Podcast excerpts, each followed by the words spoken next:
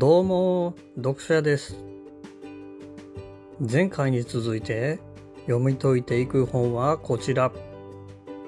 2017年11月3日発行。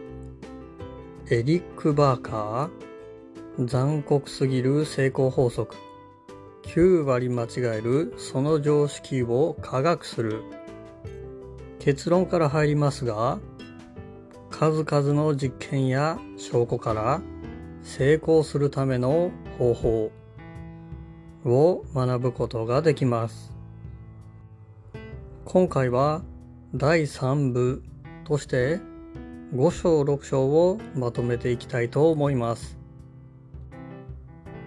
今回でこの本書については最後になりますので成功するためにはどうすればいいのかを聞いていただければと思います。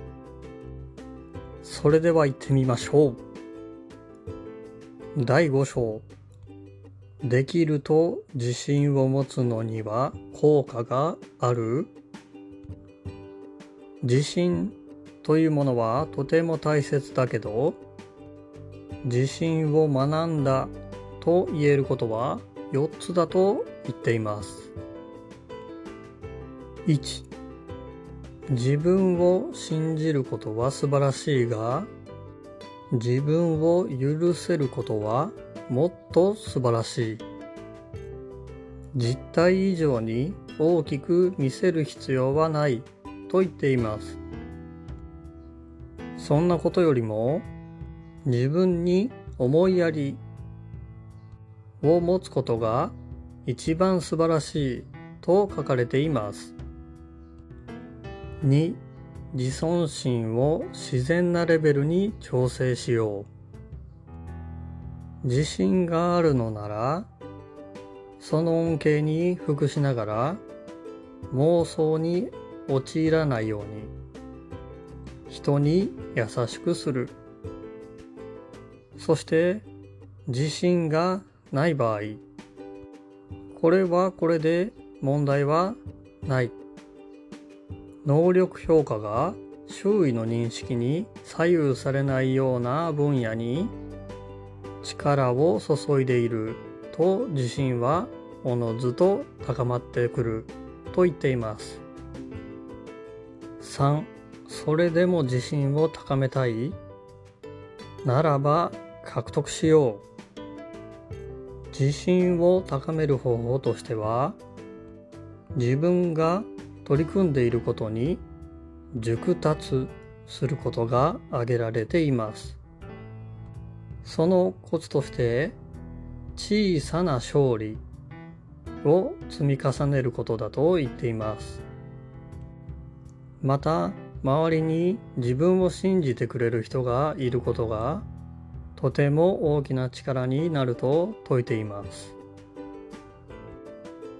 4インチキはしない。これはもう当たり前ですね。今の時代はネットでつながっているので、すぐに嘘はバレてしまいます。最善の自助努力が真の自分を明らかにする。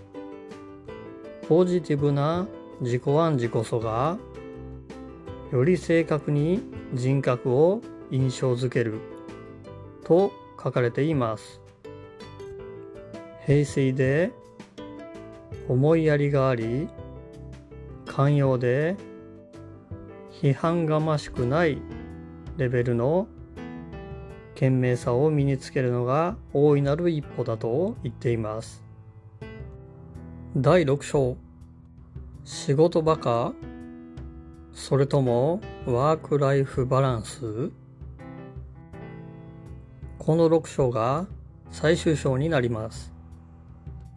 成功者となるために覚えておくべき最も重要なことは調整することアライメントだと言っています。自分はどんな人間かどんな人間を目指したいかの2つのバランスを調整すること。最終的にはこうまとめられていました。人生で本当に重要な唯一のことは他者との関係である。実験で明らかになっているのですが人間関係で最高点だった被験者は最低点の2倍もの収入があったそうです。そして共感的な被験者たちは自己中心的な者たちの2.5倍もの収入を得ていました。人と人とのつながりの大事さがわかりますね。まとめ。今回は残酷すぎる成功法則。9割間違えるその常識を科学する。の第3部をお送りしました。この本は実際にあった証拠に基づいた話になっていますので再現性は高いと思います。今回まとめさせていただいたのは本当に大事なごく一部なので興味のある方は本書を手に取っていただけるとより理解が深まると思います。今後も頑張って分かりやすいように解説していきますのでフォローしてくれると励みになります。